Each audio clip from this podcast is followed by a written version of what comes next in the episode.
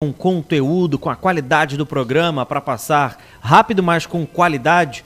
Conversamos agora com ele, Rômulo Pinheiro está com a gente nessa conexão direto com a capital Fera. federal e está aqui acompanhando com certeza as notícias do Paysandu. Devia estar acompanhando agora há pouco, né, seu Rômulo? Bom dia! Bom dia, meu amigo Max Souza e meu companheiro aí de Macapá, Salgado Neto. Claro, acompanhando sempre as notícias do maior campeão da Amazônia nesse alto nível aí da nossa rádio CBN Amazônia. E Salgado, a gente começa por Oi. qual tema? Bora começar falando do feminicídio, né? Com a sanção da lei que cria pensão para filhos de vítimas de feminicídio. Conta aí, Rômulo. Pois é, Salgado. Essa semana ficou é, bastante comentada a situação envolvendo a agressão à apresentadora de TV, aquela famosa apresentadora de TV. Aí se debateu bastante o caráter agressivo do marido, e aí choveram informações aí na mídia, porque é uma pessoa de nome. E a gente aproveita para relembrar as pessoas que é, esses casos, infelizmente, eles vêm aumentando consideravelmente. Porque falar de feminicídio é importante é, saber que a violência é, que corresponde ao feminicídio nada mais nada menos que é o resultado de uma série de outras agressões que as mulheres sofrem até chegar nesse ponto extremo. E aí, no caso da apresentadora, apresentadora famosa, havia ali a informação de agressões verbais, ameaças, né? E aí descambou para violência física no último, no último final de semana, que é o corriqueiro com a maioria das mulheres que passam por esse problema gravíssimo. As agressões são é, progressivas até o momento em que descambam para essa alta que nós tivemos agora recentemente. Foi divulgado no Fórum Nacional de Segurança Pública aqui do país dados da violência contra a mulher somente de janeiro até junho deste ano e houve um aumento de 2, quase 3% no percentual de feminicídios. Então, hoje, por exemplo, nós estamos até o momento, isso considerando até junho, com 722 feminicídios, 20 a mais aí do que o mesmo período do último ano. Então, esse aumento da violência contra a mulher reflete ainda esse viés que o Estado está procurando resolver de combate a uma situação gravíssima que nós temos atualmente. E vejam que esses dados de violência, é, não somente na questão do feminicídio, mas também com relação a outros tipos de violência que estão relacionados, enfim, com a violência contra a mulher. Esse mesmo estudo recolheu dados das secretarias de segurança pública de todo o país e, além do aumento dos casos de feminicídio, também houve o um aumento nos casos de violência sexual. Só no primeiro semestre o aumento foi de 14,9%, mais de 34 mil casos de estupro de vulnerável e estupro de maneira geral de meninas e mulheres. E isso para lembrar e para alertar o nosso ouvinte aqui que esses dados somente consideraram, isso foi um recorte do estudo, na verdade, somente as vítimas do sexo feminino. Se nós contarmos aí vítimas do sexo masculino, o número com certeza vai aumentar também consideravelmente. Mas como o assunto aqui vai tratar da violência contra a mulher, a gente pega esse recorte do estudo para discutir que, o que, que o Estado vem fazendo ou procurando fazer para resolver esse problema. Então vocês vejam que da questão do, da violência contra a mulher, mais de 75% aproximadamente foram contra vítimas vulneráveis. E isso significa dizer que não vem havendo uma, um, uma, um projeto social ou de Estado de combate a esse tipo de violência. Muito embora tenha havido uma queda nesses números nas regiões do país, por exemplo, aí no norte a queda foi de 3%, no caso de feminicídio, com 69 mortes, nos outros estados, por exemplo, principalmente região sudeste, o número foi exponencial, foi mais de 16% de aumento, então isso configurou é, uma, uma taxa alarmante. Nos casos da violência sexual, nós tivemos um aumento em todas as regiões do país, 32% no sul, aí no norte foram 25% a mais, aqui no centro-oeste quase 10%. Então, é, diante desses números alarmantes, o que que vem se fazendo aqui em Brasília para tentar coibir esse problema? Ontem, uh, o presidente sancionou a, a lei que cria pensão para filhos de vítimas de feminicídio. Então, nós temos agora uma pensão aí no valor do salário mínimo a filhos de dependentes, crianças adolescentes que tenham ficado órfãos desse, dessa circunstância, do crime de feminicídio. É claro que há alguns critérios, mas você vai perceber aqui que a renda familiar tem que ser de pelo menos um quarto do salário mínimo, com o valor da pensão distribuído aos menores. Considerando então que até o momento não havia por parte do Estado, poder público, nenhuma política é, de sustento material com relação a essas pessoas, é de se celebrar então que o Estado tenha ou venha correndo atrás para tentar solucionar um grave problema, pelo menos minimizar as consequências desses atos. Porque a gente sabe que essas famílias, em geral, ah, às vezes é a mãe que toma conta sozinha dessas crianças e, de repente, vai ser a mãe e as crianças ficam no estado da orfandade sem qualquer sustento material. Então, nos casos em que há uma vulnerabilidade maior social, o Estado então agora se obriga a pagar essa pensão mesmo antes do crime ser julgado. O projeto aí a lei já menciona claramente que isso pode ser pago antes e se ficar comprovado, não for comprovado a má fé, a pessoa não é obrigada a devolver caso o acusado seja absolvido. Então, nós temos aí também, em reflexo disso, a, a Câmara apresentando essa semana a votação do projeto da Política Nacional de Proteção aos Órfãos de Feminicídio. O projeto foi aprovado no Senado, com algumas, alterações, e vai à Câmara para votação ainda nesse mês de novembro, criando novos mecanismos de proteção à saúde mental das vítimas, tanto daquelas que. Porque a gente considera também não só o feminicídio, mas as tentativas de feminicídio. Então, às vezes, a vítima sobrevive com graves sequelas, danos irreversíveis. Então, esse projeto também é alterado aqui no Senado para implementar políticas de suporte e amparo às vítimas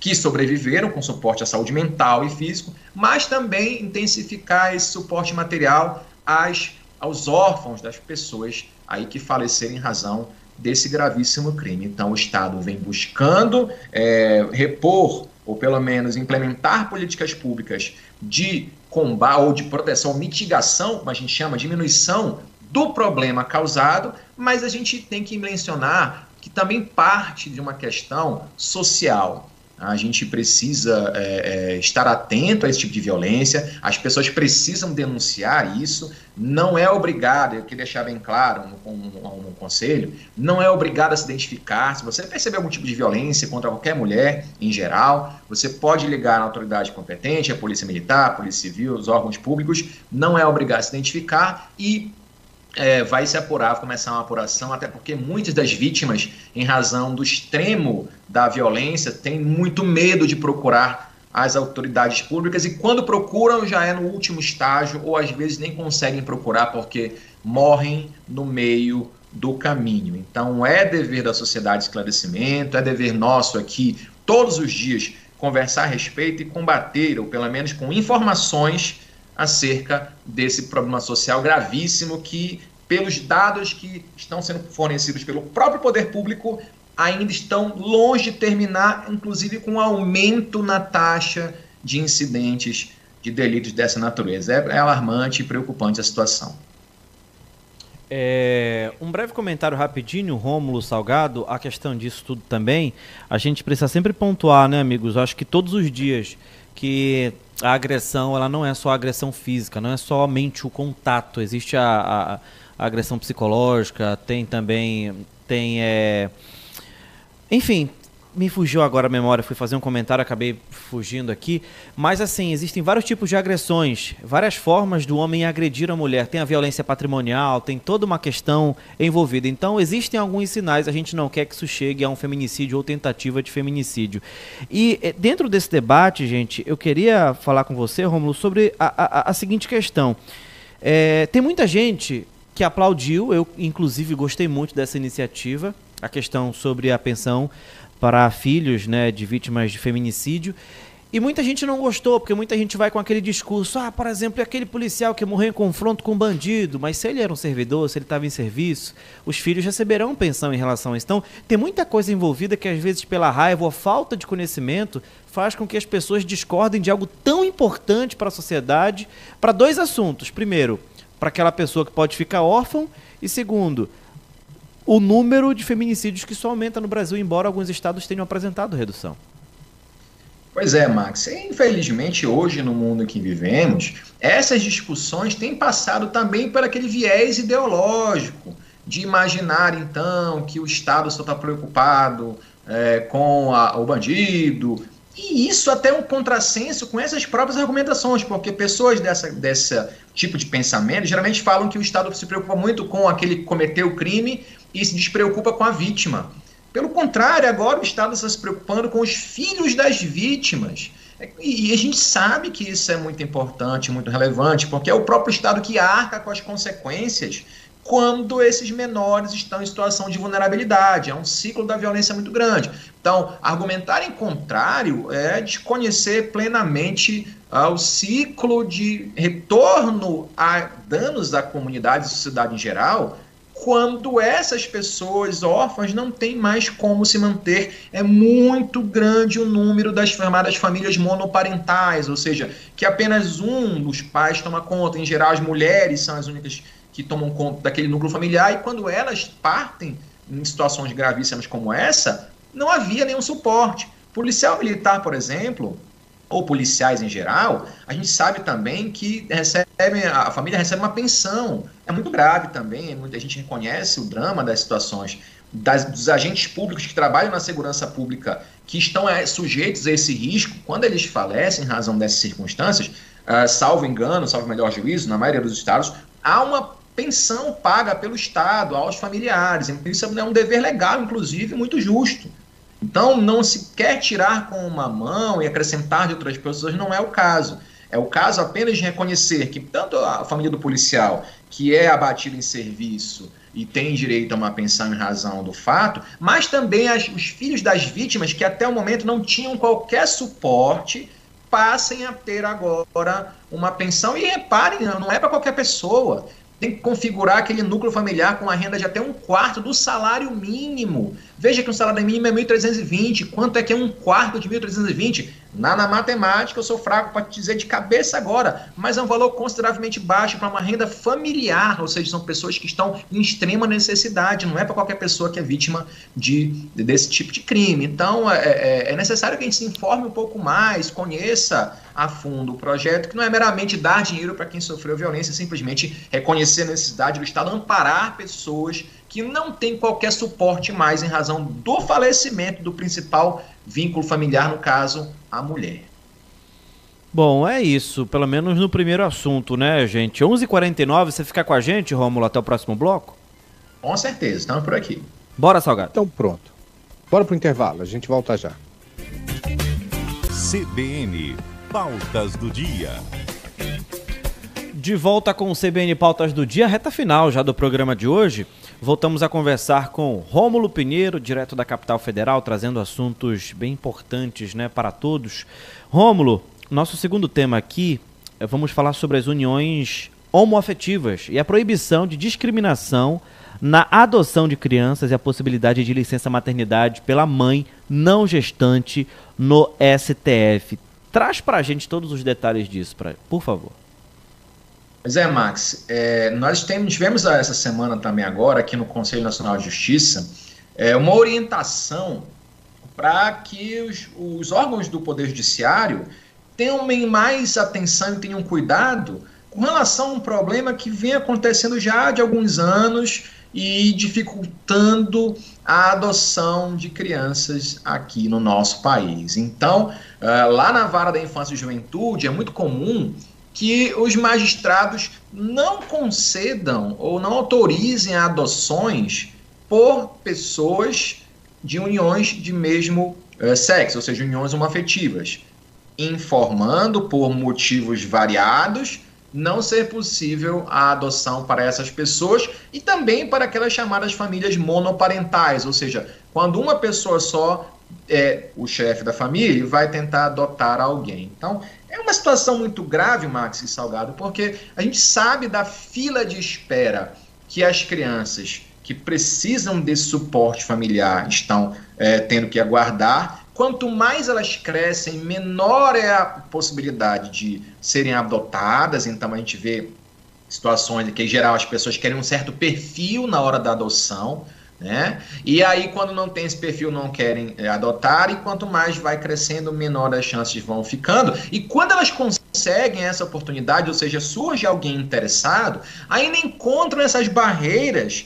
E eu vou aqui citar ideológicas, porque não é muito crível, não é crível que um magistrado, na plena consciência do seu dever, é, impeça a adoção uh, de uma criança unicamente pelo argumento de que não há ali um, um casal de é, pessoas heterossexuais. Isso é muito grave. E isso, é, para não dizer que é apenas uma percepção desse que vos fala, o próprio Conselho Nacional de Justiça editou normativas para que os magistrados tenham mais atenção, é, proibindo os juízes e embargadores de recusarem pedido de adoção ou de tutela de criança e adolescente sob o argumento que o casal forma, os adotantes formam um casal homoafetivo ou transgênero.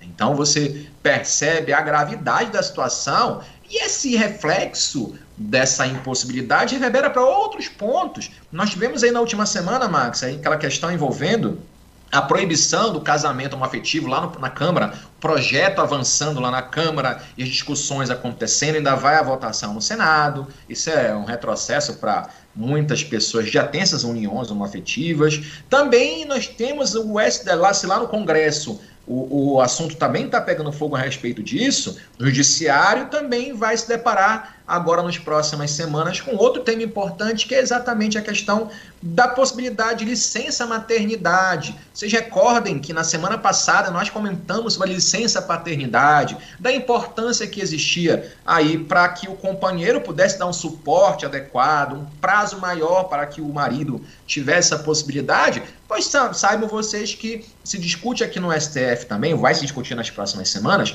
a possibilidade de extensão da licença maternidade para a mãe não gestante.